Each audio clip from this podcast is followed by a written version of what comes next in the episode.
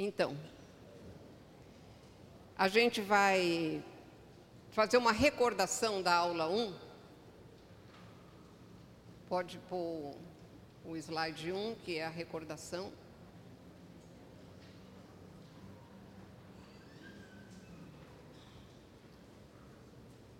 Tá? Recordando, né? O que, que a gente falou na, na nossa primeira aula? A gente fez uma introdução, vocês devem lembrar, também tem na apostila.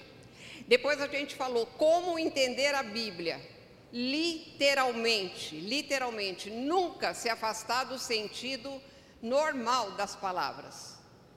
Toda figura e símbolo, quando você topa com uma figura e símbolo, você vai saber que é, você não vai entender direito. Mas todas elas, somente a Bíblia tem autoridade para interpretar. Né? Nós demos exemplos aqui. Depois nós falamos quem é o autor da Bíblia? É o Espírito Santo. O Espírito Santo inspirou 40 homens que Deus separou, é o sentido da palavra santo é separado, e eles foram separados por Deus e totalmente inspirados pelo Espírito Santo para escreverem a Bíblia. Mas a inspiração, o que eles deveriam escrever, era o Espírito que dava. Jamais, jamais foi da ideia deles. É isso que nós vimos e que a Bíblia afirma. Depois a gente só falou que a Bíblia levou 1.600 anos para ser escrita de Gênesis a Apocalipse. E vimos também que há, coisas que Deus não revelou. Vocês têm que ter bem claro isso. Há coisas que Deus não revelou e há coisas que nós não vamos entender completamente. Gente, nós estamos na queda. A nossa capacidade de entendimento das coisas espirituais foi totalmente diminuída, muito diminuída. Quando a gente recebe o Espírito Santo, crendo em Jesus, novamente essa capacidade nos é dada, mas há, uma mas há um limite, porque, porque ainda o pecado habita em nós, certo? Agora é interessante uma coisa: conforme você vai amadurecendo em Deus, andando com Ele, essas perguntas, sabe, essas perguntas que você fica perdendo tempo ali, elas vão sumindo. É impressionante isso. Elas vão sumindo. Tipo, ah, mas e o índio? E quem nunca ouviu? Com quem casou Caim? Para onde foram as águas do dilúvio? São perguntas que vêm, né? E você fica preocupado. Tinha um, um, amigo pastor que ele falava assim: ah, Mas com quem casou Caim? Ele falou: Para de preocupar com a mulher dos outros e trata da sua alma direitinho. Então, isso tudo foi o que a gente falou na, na nossa primeira aula. Deus não foi o responsável pelo mal e pelo pecado, mas dentro do seu plano, porque ele criou todas as coisas, isso era possível, era passível de acontecer. Quando alguém se afasta do bem e da luz, imediatamente surgem o quê? As trevas. Se aqui está tudo iluminado, tudo iluminado, e lá está tudo apagado, você sai daqui e vai para lá, o que, que acontece? Você está no escuro. É muito fraco o que eu estou falando, mas é isso que acontece. Surge, afastou da, da luz, da vida, do bem, que isso tudo é Deus. Não é que Deus tem, Ele é automaticamente está nas trevas, está no mal, está na morte. É isso que acontece. E Deus não criou escravos ou robôs. As suas criaturas, Ele espera e Ele criou para ser assim, devem amá-lo, servi-lo de total livre escolha. Por isso era necessário um teste. o teste das árvores, que nós vamos depois tratar com mais detalhes, era necessário para o ser humano exercer o livre-arbítrio com o qual ele foi criado. Eu falei para vocês que eu creio que o homem foi criado com livre-arbítrio, mas depois que o pecado entrou e o homem morreu, eu falei que é uma posição particular minha, né? aquelas doutrinas marcianas perigosíssimas, é, que ele está morto. Eu acho que a gente recupera isso depois, quando a gente nasce de novo. Mas, tudo certo até aqui? Lembraram bem? Então, vamos partir para a nossa segunda aula. E hoje que nós vamos começar mesmo o panorama bíblico. Eu estava pondo as bases, né? E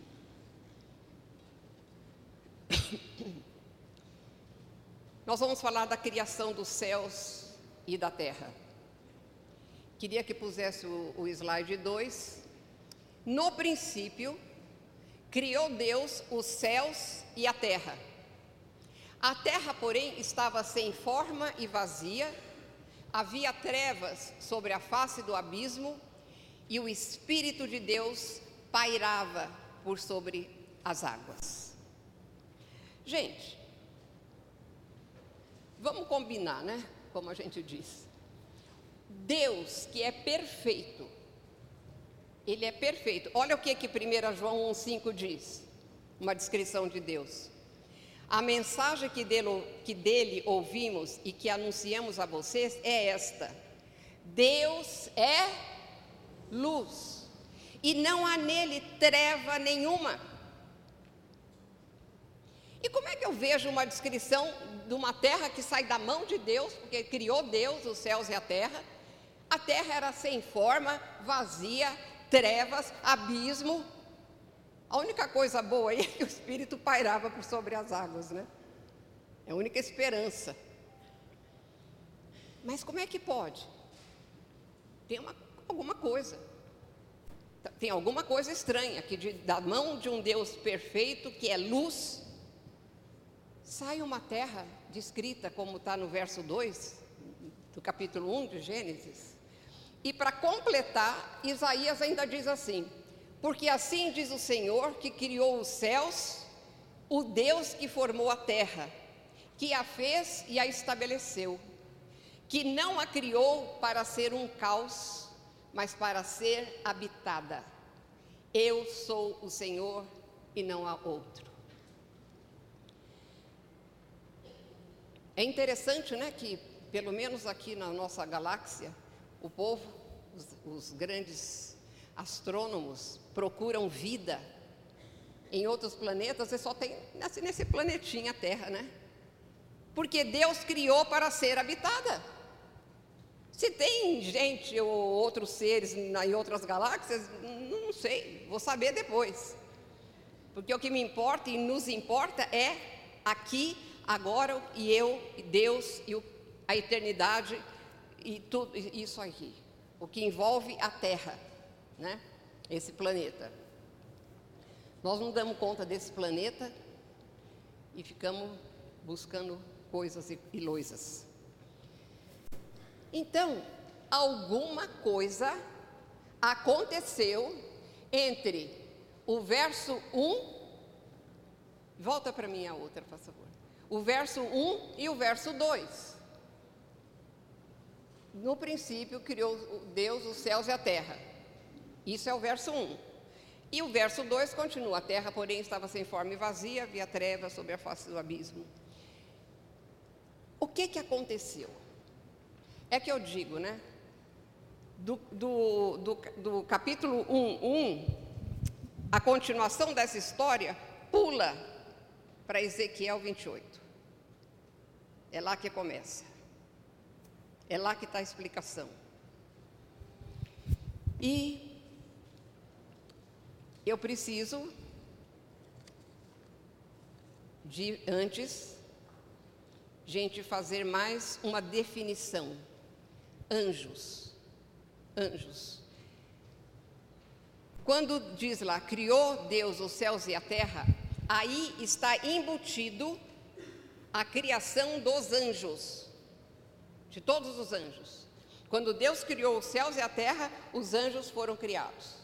Os anjos foram criados um por um. Os anjos não se casam e não se dão em casamento, né? O anjo não casa com a anja e tem anjinho, não, não tem isso. É um por um. Deus criou. Os anjos são espíritos. Os anjos são espíritos. Quando Deus criou, Ele criou o anjo espíritos. Mas eles podem se materializar, né? Vai ver que você já encontrou com o anjo e não sabe. É muito interessante um estudo mais profundo sobre a angiologia. Eles são seres espirituais e muitas vezes eles são chamados de estrela. Aliás, a palavra anjo e a palavra estrela na Bíblia, algumas vezes elas se misturam mesmo, uma substitui a outra. E agora o, aquele que você estava. Vamos ver isso aqui. Jó 38, Deus está já conversando com Jó, pondo Jó no seu lugar. E Deus está falando assim: Jó, onde é que você estava quando eu estava criando tudo? Para Jó entender que ele não estava falando coisa com coisa. Então ele falou: Onde você estava quando eu lancei os fundamentos da terra? Responda se você tem entendimento. Quem determinou as medidas da terra, se é que você o sabe? Ou quem estendeu sobre ela uma linha de medir? Sobre o que estão firmadas as suas bases? Ou quem lhe assentou a pedra angular? Quando as estrelas da alva, juntas, alegremente cantavam, e todos os filhos de Deus gritavam de alegria, ou se rejubilavam. Estrelas da alva, juntas, todos os filhos de Deus tudo significando anjo. As estrelas da, da alva e os filhos de Deus. Porque filho de Deus na Bíblia, gente, a gente tem que entender os princípios. Filho de Deus na Bíblia significa uma criação direta de Deus. Direta. Deus, Adão é chamado lá em Lucas de filho de Deus porque foi uma criação direta. Os anjos são chamados filhos de Deus porque cada anjo foi criado individualmente por Deus. E aqui eu quero que vocês vejam. As estrelas da alva juntas alegremente cantavam. Por, a Bíblia não, não revela por quanto tempo houve essa harmonia entre todos os anjos. Ela não revela mas ela revela em Jó que teve um tempo em que todos os anjos tinham uma unidade, eles eram harmoniosos, eles andavam juntos, era tudo, tudo junto. E interessante é que, de repente, também não, não tem um momento específico, mas o pecado brotou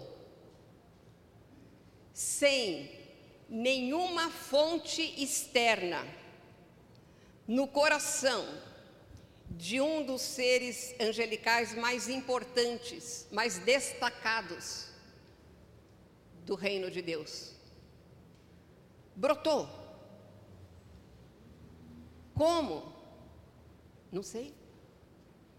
Eu só sei que isso indica que os anjos passaram por um teste também. E esse pecado se instalou no coração dessa criatura e sem nenhuma fonte externa de tentação, isso aconteceu no céu. Isso é uma daquelas coisas que eu falo que não são fáceis. Mas a gente tem que receber informação e crer. E assim, naquele momento, entrou o pecado no universo. Entrou o pecado no universo. Dos milhares de milhares, Apocalipse diz que são milhões de milhões, milhares de milhares, nós não sabemos calcular o número de anjos que Deus criou. E ele diz que desses, eu estou dizendo que desses milhares de milhares, a Bíblia só cita nominalmente três. Por quê, gente? Porque a Bíblia foi escrita para a nossa entendimento, o nosso entendimento da redenção, de quem é Deus, do que nós estamos fazendo aqui, qual é o caminho de volta. Então, tudo que está na Bíblia é ligado a isso. Nós vamos conhecer tudo depois. E eu acho que a gente nem entenderia se Deus quisesse revelar tudo. Não, não dá para entender. Nós estamos bloqueados. Quem que são os anjos que são nominalmente citados? Vamos ver se vocês sabem, se vocês lembram. Miguel, Gabriel, e o terceiro, que é Lúcifer, na verdade a Bíblia não tem esse nome. Não está escrito, quando a Bíblia originalmente foi escrita em hebraico, esse nome, mas esse nome popularizou e facilita para a gente identificar este ser. Da onde que vem esse, essa expressão Lúcifer? Essa expressão vem do latim. Quando, quando a, a, a Bíblia hebraica foi traduzida para o latim numa versão chamada Vulgata, que era para o povo, para ficar mais fácil para o povo, quando ela foi traduzida para o latim, ali em Isaías, que nós vamos ler daqui um pouquinho, tem a descrição e, e tem a expressão é, estrela da manhã. E no latim, quando traduziu, é essa expressão Lucifer. Lúcifer, que a tradução literal é portador de luz, que era o que ele era. Então, somente três citados e somente de Lúcifer existe a descrição da sua criação, da sua queda e do seu fim. A Bíblia descreve isso, só dele. E quando Lúcifer caiu, ele arrastou com ele, aderiram à sua rebelião, um terço desses milhares de milhares de milhões de anjos. Um terço. São os demônios.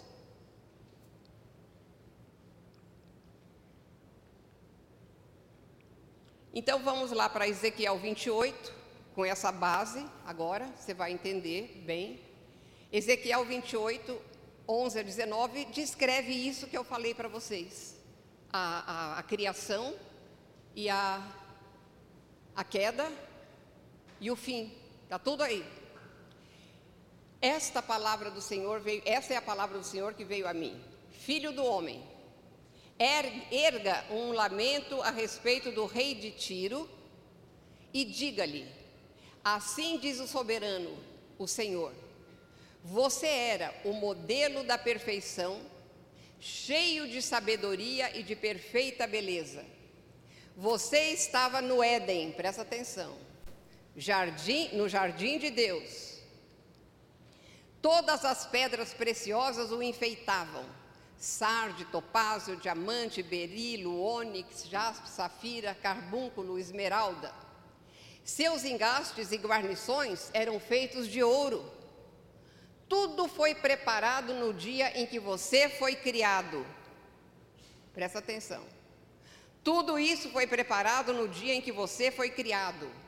Você foi ungido como um querubim guardião. Em outra versão fala: Tu eras querubim da guarda ungido. Pois para isso eu designei você estava no Monte Santo de Deus e caminhava entre as pedras fulgurantes. Você era inculpável em seus caminhos, desde o dia em que você, em que foi criado, até que se achou maldade em você por meio do seu amplo comércio. Está muito claro isso, não está? Perfeito mas nós estamos diante de uma profecia que se chama de dupla referência. É muito comum isso na Bíblia.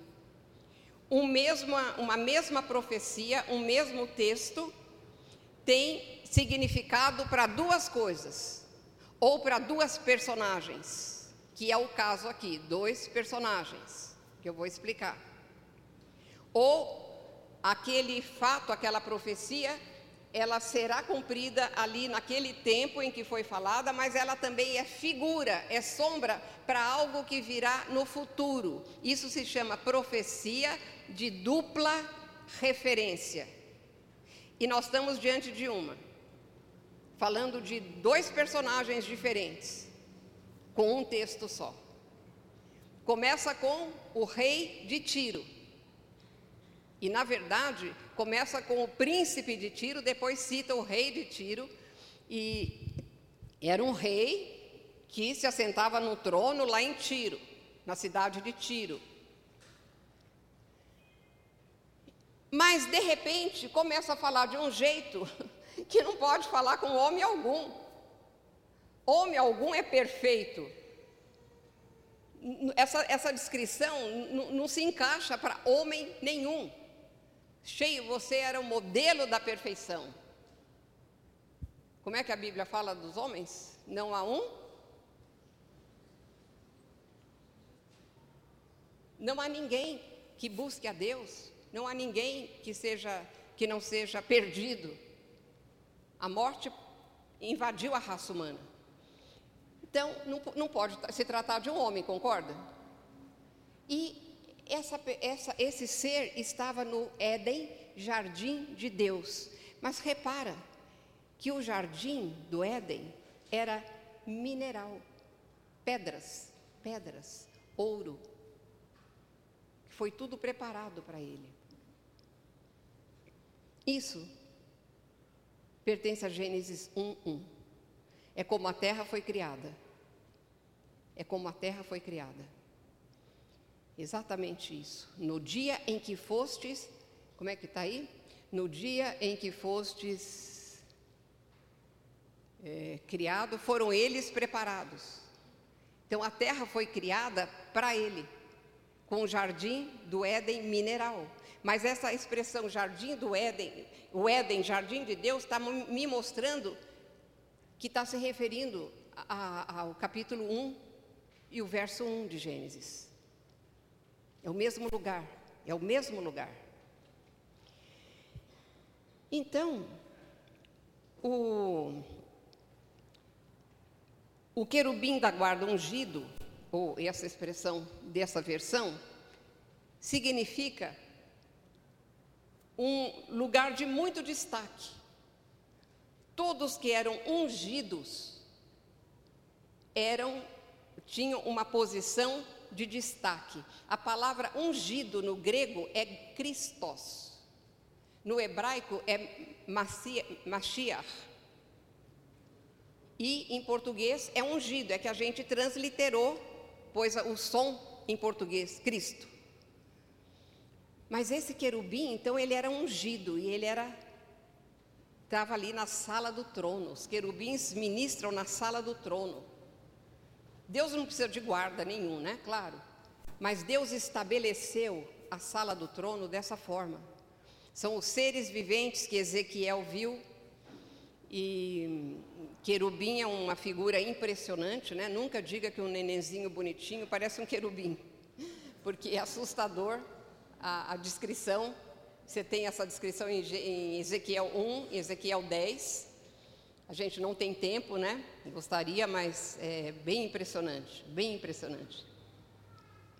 Então, essa passagem de Ezequiel descreve, de maneira geral, este querubim com esse destaque. Ele era destacado, porque ele era ungido.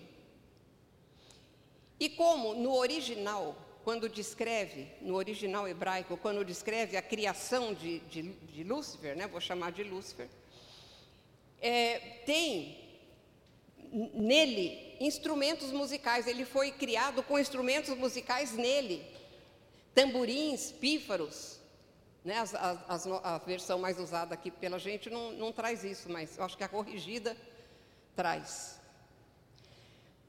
Então, a, a impressão que dá é que Lúcifer era o dirigente do louvor a Deus no céu, porque querubim está ligado à adoração, a louvor. Se você ler a Bíblia bem, com cuidado, você vai perceber isso. Agora, essa passagem então descreve dessa maneira geral esse querubim desde a sua criação até a sua queda.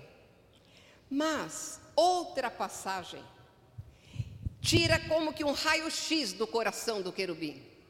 Fez um raio-x para ver o que estava dentro daquele coração, o detalhe do que ele, do, do que ele planejava, do que ele, por que, que ele caiu, por que, que ele se transformou em Satanás. Então, em Isaías, é o próximo.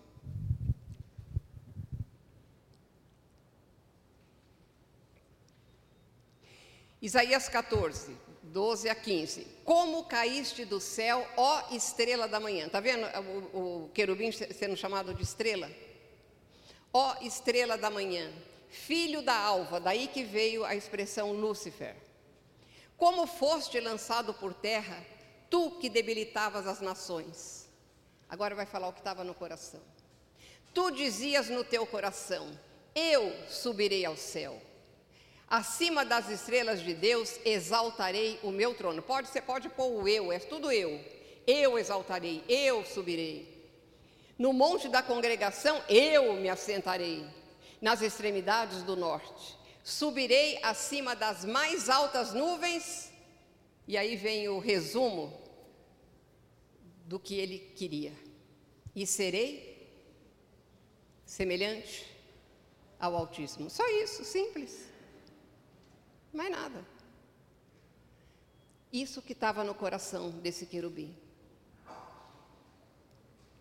Subirei aos céus, eu, isso aqui dá uma aula inteira para explicar na Bíblia, então eu não vou, tenho que pular. Acima das estrelas de Deus exaltarei o meu trono, quer dizer, eu vou ser o chefão de todos os anjos.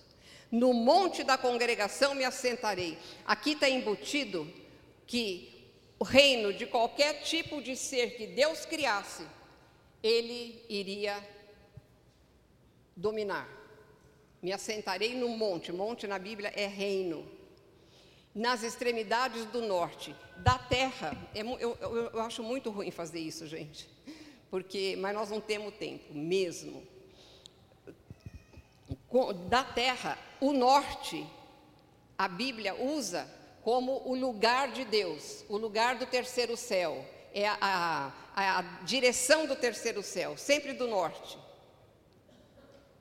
Tem uma passagem que fala: do norte vem o auro esplendor. Então ele fala: então lá do norte, do lugar de Deus, eu vou comandar qualquer ser que Deus criar. Subirei acima das mais altas nuvens, nuvem na palavra fala de glória, e serei semelhante ao Altíssimo. Esse era o objetivo de toda a ação de Satanás. Sendo criatura, ele não pode criar. Então o que, que ele faz? Ele imita o plano, os planos de Deus. Ele imita para enganar a raça humana. Vocês vão entender muito bem o que acontece nesse planeta. Gente, só para esclarecer, não houve plano de salvação para os anjos. Está escrito isso na Bíblia. Não, Deus não salva anjos. Porque eles ministravam, serviam na presença de Deus. Não tinha mais o que revelar de Deus. E voluntariamente eles Satanás, Lúcifer teve todo esse plano doido aí, foi em frente e um terço dos anjos o acompanhou nessa rebelião. Então, só para mostrar, você pode passar a próxima. É, espera um pouquinho. Eu acho que é o slide 6. É Hebreus e Mateus. Mas se não, não, tiver aí, não tem importância. São dois versículos que mostram que não há salvação para anjo. Não há, Deus não fez. E Satanás, ele foi um dos sustos que ele levou, porque ele não conhecia a graça de Deus. porque não houve isso para os anjos. Quando ele levou o casal a pecar, ele falou: agora está tudo certo. Só que ele não sabia que tinha um atributo de Deus chamado graça, que Deus começou a revelar depois da queda. Porque eles, os anjos não conheciam isso. Estão entendendo? Os anjos não conheciam. É, então vamos, são os dois versículos, vocês vão ter na apostila, não tem problema. Essa rebelião trouxe a manifestação da ira de Deus. Gente, a ira de Deus sempre se manifesta diante do pecado.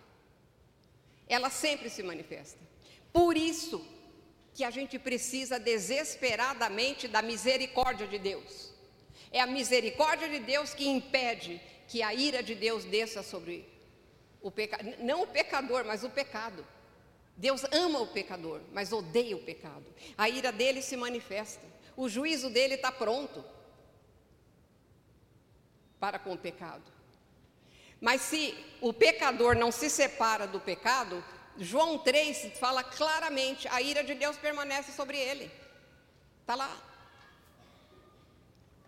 Então, quando diante dessa rebelião no céu, a ira de Deus se manifesta. E o Salmo 18, ele descreve impressionantemente a manifestação dessa ira. É de, ali é um princípio, é como acontece, mas olha os detalhes. Então a terra se abalou e tremeu, vacilaram também os fundamentos dos montes e se estremeceram, porque ele, Deus, se indignou das suas narinas subiu fumaça e fogo devorador. Da sua boca, e fogo devorador da sua boca. Dele saíram brasas ardentes. Baixou os céus. Olha Gênesis 2 aqui. 1, 2. Baixou os céus e desceu, e teve sob os pés densa escuridão. Cavalgava um querubim e voou. Sim, levado velozmente nas asas do vento. Das trevas fez um manto em que se ocultou. Escuridade de águas e espessas nuvens dos céus eram o seu pavilhão. Não é a descrição de Gênesis 1, 2? Impressionante. É exatamente a descrição. A ira de Deus se manifestou e essa terra que ele criou naquele dia para Lúcifer foi transtornada, foi totalmente transtornada. E a terra ficou no estado descrito em Gênesis 1, verso 2: sem forma, vazia e em trevas, abismo. A pergunta que não cala: por que Deus não terminou, encerrou tudo aqui? Julgasse Satanás e punha fim nisso. Você já se perguntou isso? Você já pensou nisso? Quem já pensou nisso?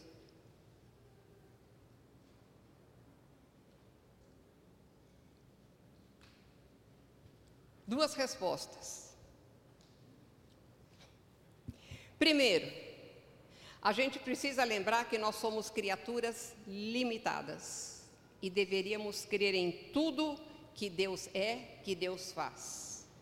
Porque Deus é ilimitado e totalmente justo. Quando a gente fala assim, ah, mas eu, eu, eu terminaria tudo aqui. Você está que nem Lúcifer. Ou eu. Você quer ser Deus. Ah, se eu estivesse no lugar de Deus, eu, eu não faria isso. Não é isso que está atrás? Então, cuidado. Porque a gente, quando julga, ah, acho que não devia, acho que não devia, que não acho que não devia, você não tem que achar nada. Tinha um pastor que falava toda hora assim: gente, para de achar e vamos achar o que Deus acha.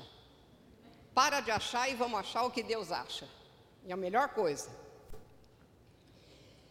E a gente é limitado e nem sempre nós vamos entender tudo. Essa é a primeira resposta. A segunda, a gente precisa conhecer os princípios de Deus. Eu sempre falo assim: se a gente prestasse atenção nos princípios, a gente pecaria muito menos. Tem princípios. A gente não ficaria naquelas áreas que a gente chama cinza, a gente não ficaria em dúvida. Pode fumar, pode beber, pode transar, pode não sei o que lá, pode isso, pode aquilo. Se você conhecer os princípios de Deus, você vai ter respostas claríssimas, claríssimas. E um princípio envolvido nisso que nós estamos tratando, porque que Deus não, não terminou, não acabou com tudo naquele momento, é que para Deus julgar definitivamente e completamente o pecado, o, o, o pecado tem que ser totalmente concretizado, aparecer concreto. Vocês entendem o que quer dizer isso? Não ficar só na intenção. Eu vou matar, eu vou matar, porque eu vou matar, eu chego lá e eu mato. Concretizou.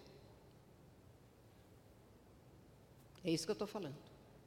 Aquilo fica ali na, na. Lúcifer tinha tudo onde? No coração. Não, concre, não tinha concretizado nada, estava no coração. E o princípio de Deus é que ele vai julgar definitivamente e colocar no lugar devido anjos e as pessoas, quando tudo ficar concreto, tudo ficar concreto, o pecado se concretizar. É o mesmo princípio da fé que Tiago fala. A fé sem obras é morta. Eu tenho fé lá dentro, eu tenho fé lá dentro, mas aqui não faço nada. É a mesma coisa, é um princípio, isso é um princípio. Então, é, eu, eu quero o slide 8. O próximo. Aqui. Então, nós estamos lendo várias, três passagens que eu escolhi para a gente ver na Bíblia o princípio. Que eu, gente, por favor, não acredita em ninguém que está dando uma doutrina que não mostra a base na Bíblia. Ninguém. Tem que mostrar a base na Bíblia. Senão, por isso que se inventa tanta falsa religião e se engana tanto. Então se abriram livros. Isso aqui é o juízo final. Ainda outro livro, o livro da vida, foi aberto e os mortos foram julgados como? De novo. Segundo as suas obras. Obras, obra é alguma coisa que aparece, não, não é segundo as suas intenções, segundo as suas obras conforme o que se achava escrito nos livros. Isso aqui é um spoiler, porque é a nossa última aula. Romanos 2,5, eu falei que eu peguei três passagens, mas segundo a tua dureza de coração impenitente, acumulas contra ti mesmo ira para o dia da ira e da revelação do justo juízo de Deus, que retribuirá a cada um segundo os seus procedimentos. É como eu procedo aqui, é, é, é, é concreto. E o terceiro, 1 Pedro 1,17, fala: Ora, se invocais como Pai aquele que, sem acepção de pessoas, julga, vamos falar, segundo as obras de cada um, portai-vos com temor durante o tempo da vossa peregrinação. Então, estou mostrando que o princípio de Deus para julgar é sobre obras concretas. Então, o que está acontecendo? Satanás está colocando em concreto tudo o que ele tinha no coração. E quando chegar num tempo chamado tribulação, ele vai realmente governar totalmente sobre, sobre os anjos que o seguiram, ele já governa.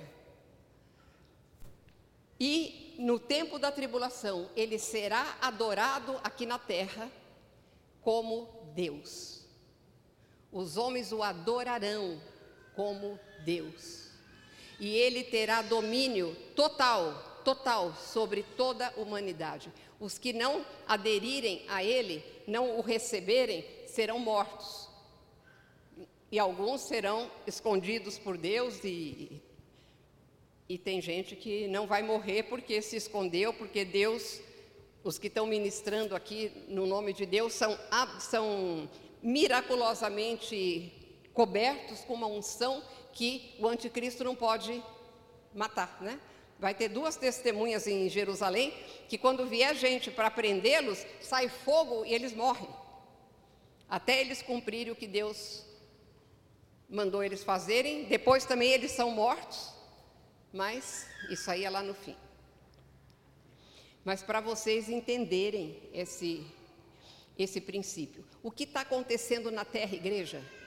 O que está acontecendo nessa terra, a Bíblia chama de mistério da iniquidade. É Satanás pondo esse plano dele todo em concreto. Por isso que vocês estão vendo os horrores que vocês estão vendo. Nós, né? Estamos vendo. Cada dia os governos apoiando as maiores loucuras contra a própria raça humana. Ele está mexendo na raça humana. Ele está modificando a raça humana. Tá ou não está? A outra vez que aconteceu isso, que Gênesis 6 explica, veio o dilúvio. Por isso que eu sei que é uma, uma dos sinais que nós estamos muito perto do final. Porque o homem começou a mexer na raça. Com essa brincadeira de gêneros. E outras coisas. Entende?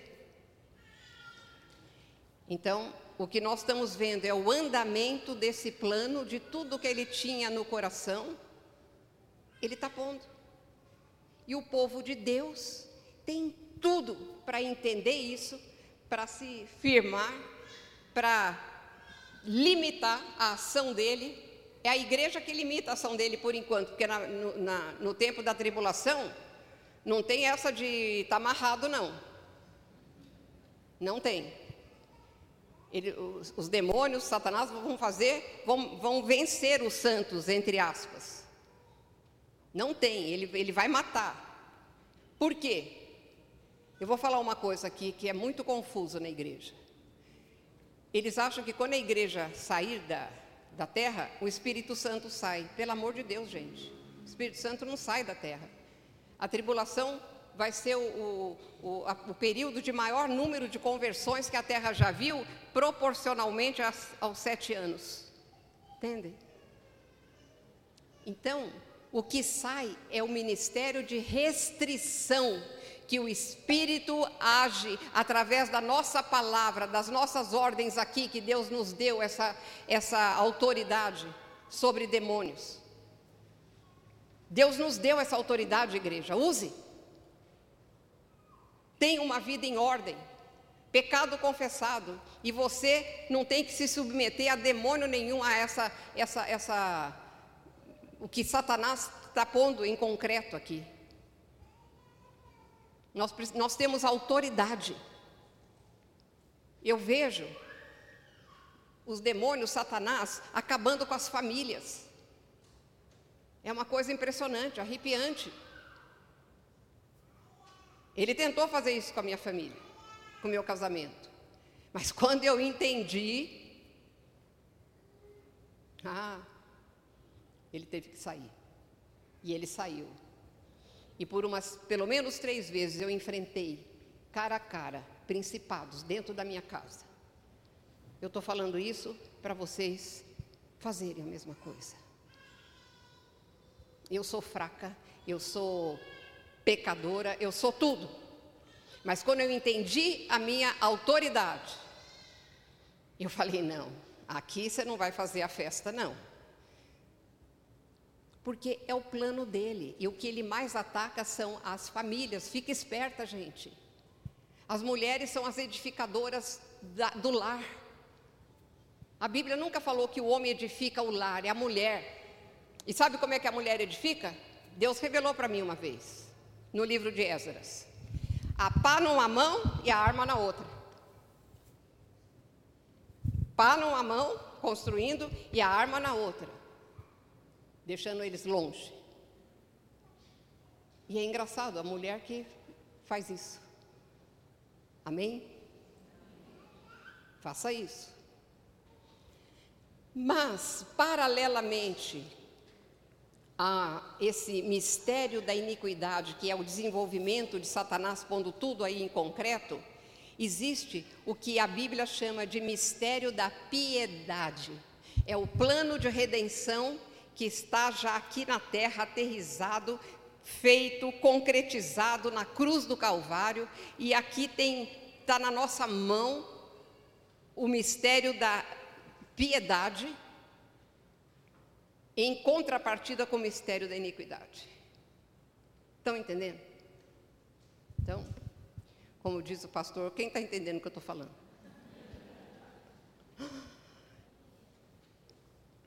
Então, gente, eu desviei aqui um pouco, mas quando o Espírito fala, eu preciso falar.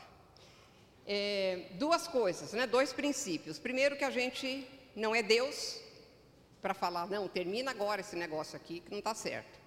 E segundo, conhecer o princípio de como Deus julga. Ele está esperando Satanás por tudo em concreto para julgar. Eu vou só introduzir a criação do homem, que eu já devia estar tá terminando hoje, nós estamos atrasados. Quando chega em Gênesis 1, 3, eh, eu queria que passasse o slide 9. Deus reorganiza o que estava em caos ele reorganiza tudo. Cria um jardim vegetal. Entendem? Cria um jardim vegetal, todas as árvores, e cria o homem. Cria os animais, organiza tudo que estava aquele caos e cria o homem. E tem um, um esquema, um gráfico. É. Isso aqui são as diversas modificações geográficas da Terra original. Gente, é a mesma Terra. Então, a Terra original, como Deus criou, um Éden mineral.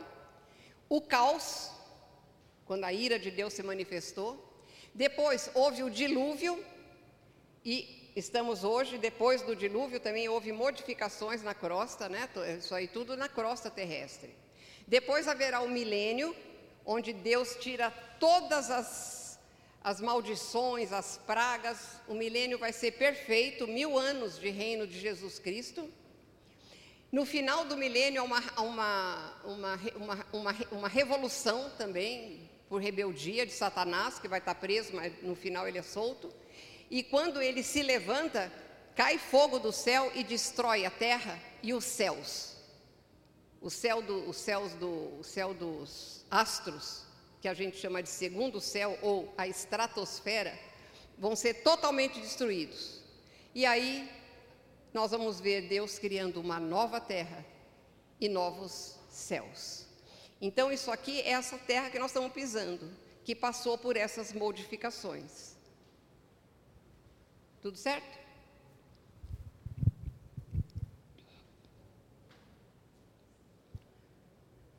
Dá para dá eu introduzir, né?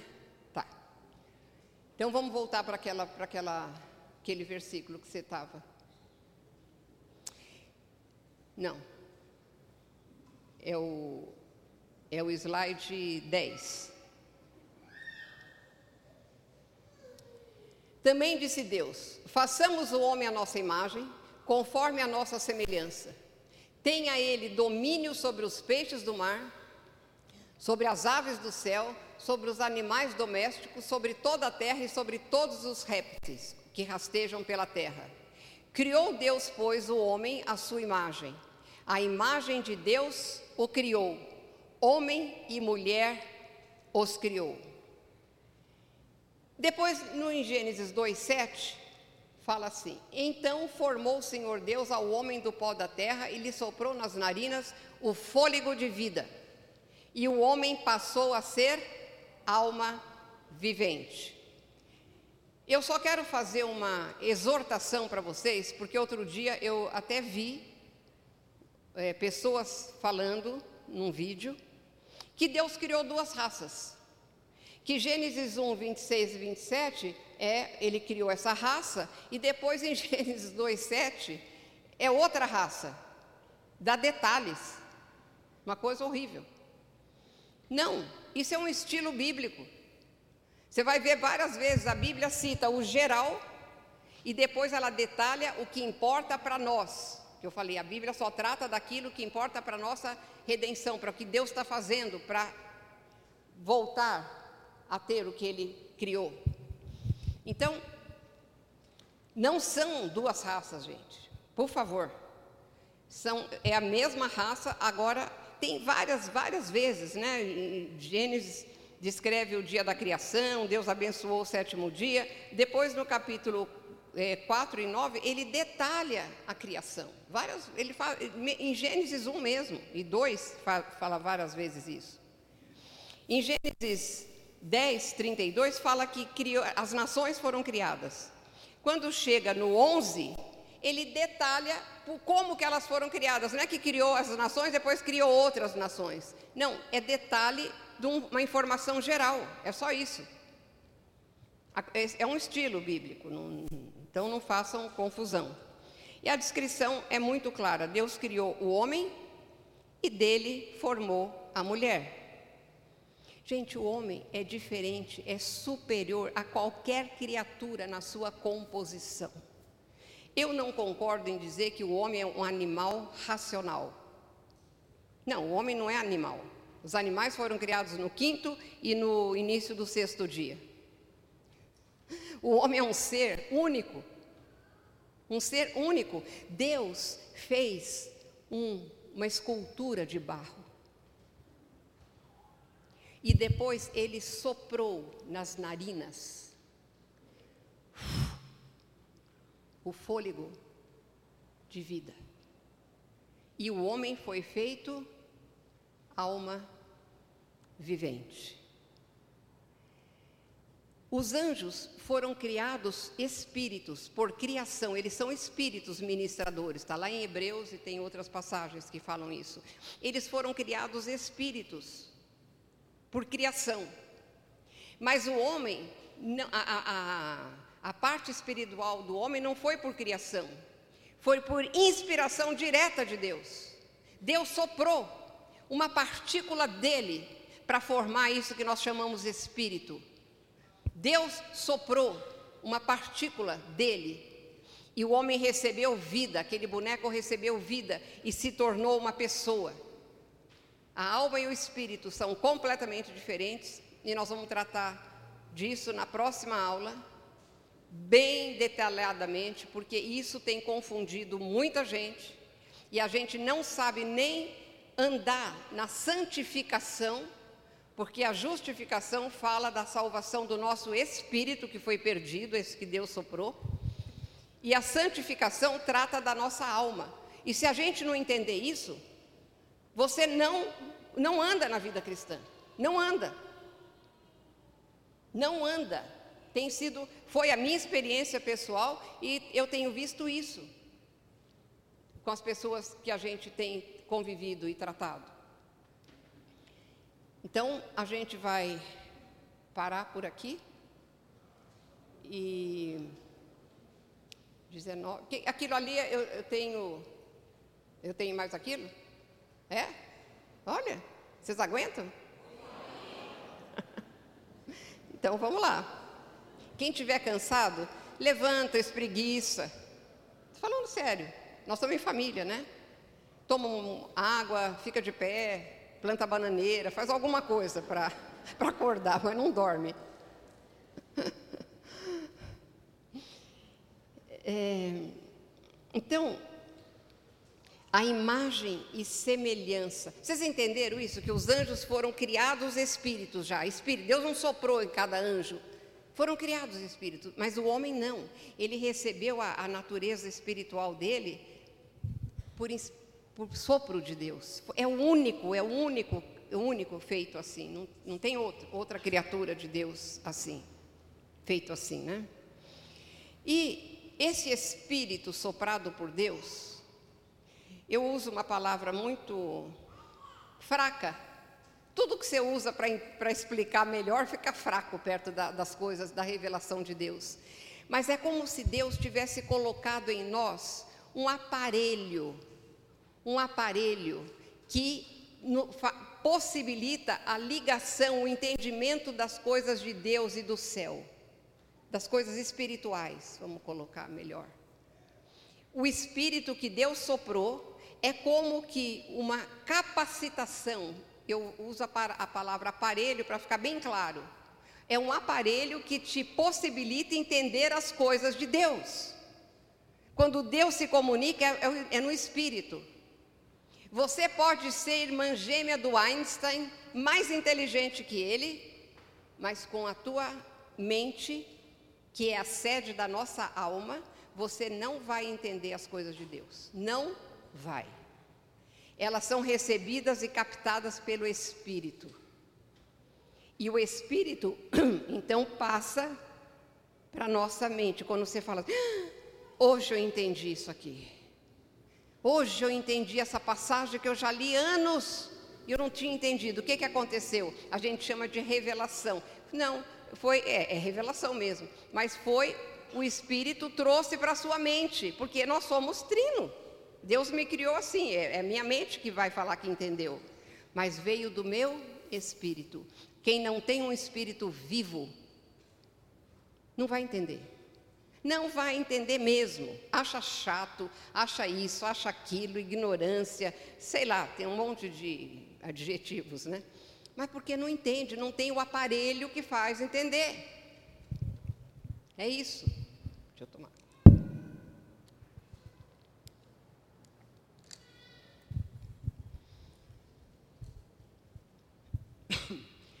O... Sabe para que, que o homem foi feito? Para ser uma réplica de Deus aqui, para ser a, o representante de Deus aqui na terra. Ele manifestar o que Deus é aqui na terra. O, Deus fez o homem para isso, gente. E às vezes a gente olha para pessoas e fala: foi criado a imagem de Deus. Foi criado a imagem de Deus, é possível. É possível, sim, se nós recebermos de novo esse espírito que foi perdido na queda. Então, o homem tem um corpo que transporta o meu corpo, quando eu estou indo para cá, o que está aqui dentro de mim? A minha alma e meu espírito. Eu estou transportando a minha alma e meu espírito. E o meu espírito é habitado pelo Espírito Santo de Deus, então estou transportando até o Espírito Santo de Deus.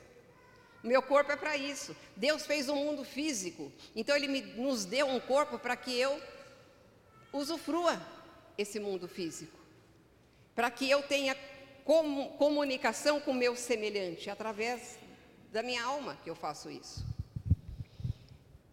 Então, corpo, alma e espírito. Você pode pôr o gráfico, viu? Gênesis 2,7, o gráfico está aqui. O corpo, eu estou olhando o de vocês, vocês estão vendo o meu. Mas dentro do meu corpo habita a minha alma. O que é a alma e o que é o espírito?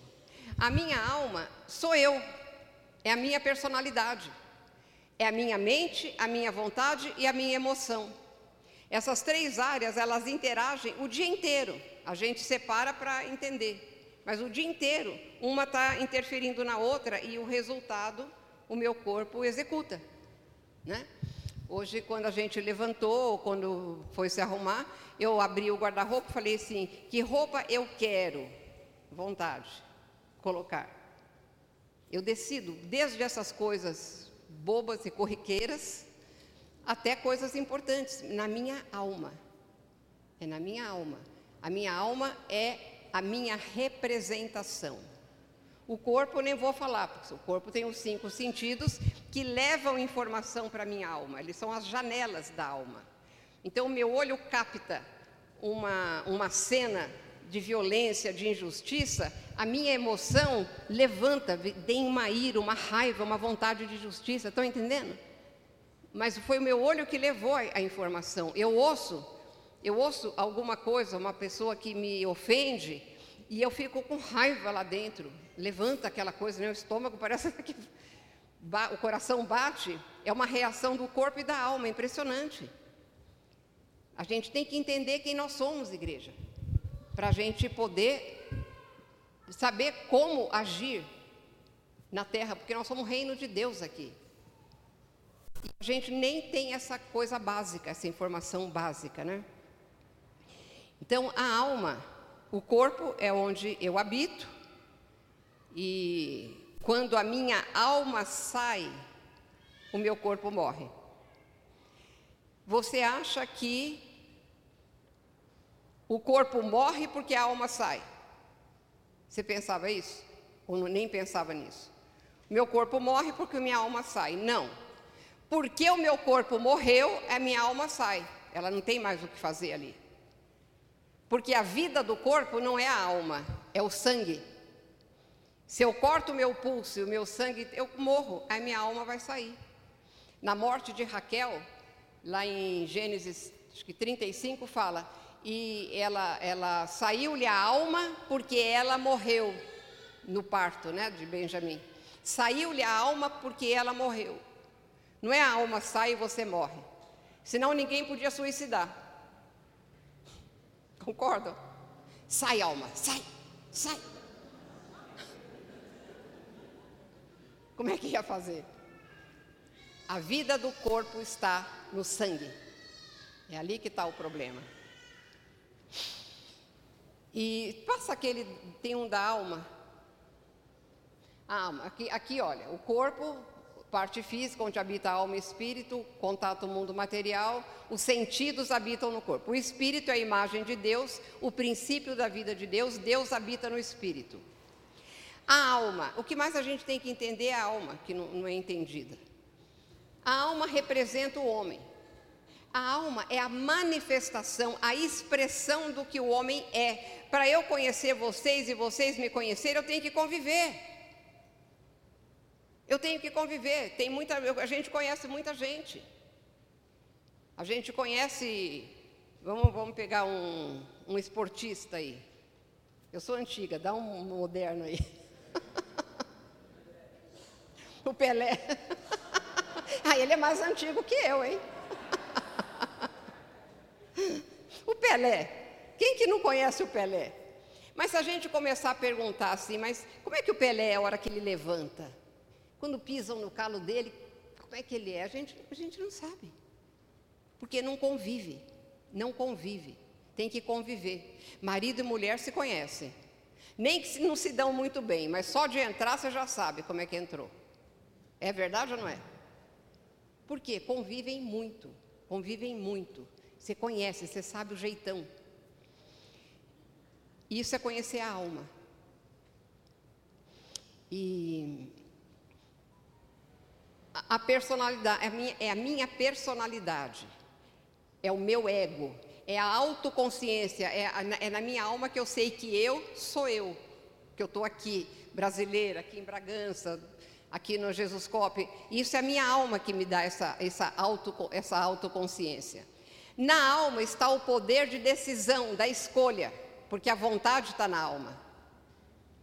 Ela é o eixo. Deus, quando criou, ele criou a alma, pensa aqui, olha, neutra. A alma é neutra. Ela vai se inclinar, que sou eu mesmo, para as coisas de Deus espirituais, para o espírito, ou ela pode se inclinar para a carne, para as coisas carnais. Estou falando do homem na queda, nossa situação hoje, certo? Então a alma é neutra. Por isso que a santificação é possível. E a santificação é você realmente cair de cabeça na vida com Deus. Aí a sua personalidade, que é você, começa a se inclinar para as coisas de Deus. É isso que é santificação. Então, entender, alguém tem dúvida sobre alma? Nada? Sobre o espírito? Sobre o corpo? Nossa, explico bem. Ou é medo de eu começar tudo de novo? então, essa é a diferença. É muito importante você saber a diferença de alma e de espírito. Muito, muito. Deus é triuno, não é? Deus Pai, Deus Filho, Deus Espírito Santo. E o homem é trino. Aí tem uma, uma, uma da, da, das, dos aspectos da imagem e semelhança. Nós somos corpo, alma e espírito. Gente, são três partes completamente diferentes. Mas sem uma delas a gente nem seria humano. O tempo inteiro, né? Eu estou aqui com o meu corpo, a minha alma, meu espírito interagindo. Três partes diferentes formando uma pessoa. E Deus três pessoas formando um Deus. Oi? Pode fazer. Bem alto.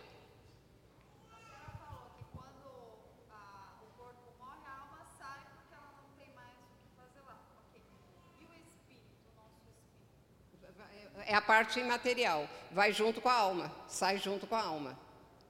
O espírito e a alma formam a parte imaterial. Só que quando eu, eu falar da queda, você vai entender, porque o espírito na queda morreu. Mas o lugar do espírito está aí. Entendeu? Por exemplo, morre hoje um cristão de verdade. O corpo morreu, a alma e o espírito dele vão imediatamente para o céu. O espírito e a alma, que é a parte imaterial. Ele vai para o céu com toda a consciência, sabendo o que está acontecendo. Eu tenho a impressão que ele está falando: olha, tem um anjo vem me pegar, olha, estou chegando, olha o portão, olha a luz, olha o couro. Entendeu? Tem uma consciência total. Total. Que é a, a sua alma. Mas o seu espírito vai, lógico, vai junto. E o corpo, fica só o corpo, vai o espírito e a alma sobem. O incrédulo que morre vai para um lugar ainda chamado Hades, que vai, vai a alma dele, agora o espírito dele é morto, não tem essa vida de Deus, mas ele ainda tem o lugar do espírito. Mas... Oi? Não, não, depois da morte acabou. Depois da morte acabou. Nós vamos explicar isso muito bem na Bíblia. Depois da morte física, acabou. Fala.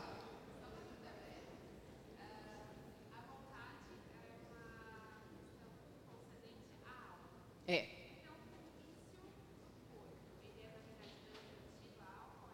Não entendi. O vício, você está. Uhum. É um, é um domínio do corpo. Ele está dominando o corpo. É, foi ótima a pergunta dela, porque eu, eu, tenho que explicar que a alma e o corpo, eles funcionam juntos, muito juntos. Um é cúmplice do outro. A minha, a minha mente bola alguma coisa, por exemplo, errada, e, e, e, eu concordo com aquilo e meu corpo vai executar. Ele não vai rejeitar, porque a decisão é na alma.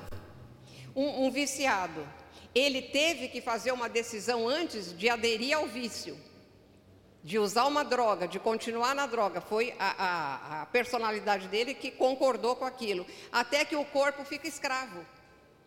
Aí o corpo escravo não, é, não, não, não aguenta mais ficar sem. Certo?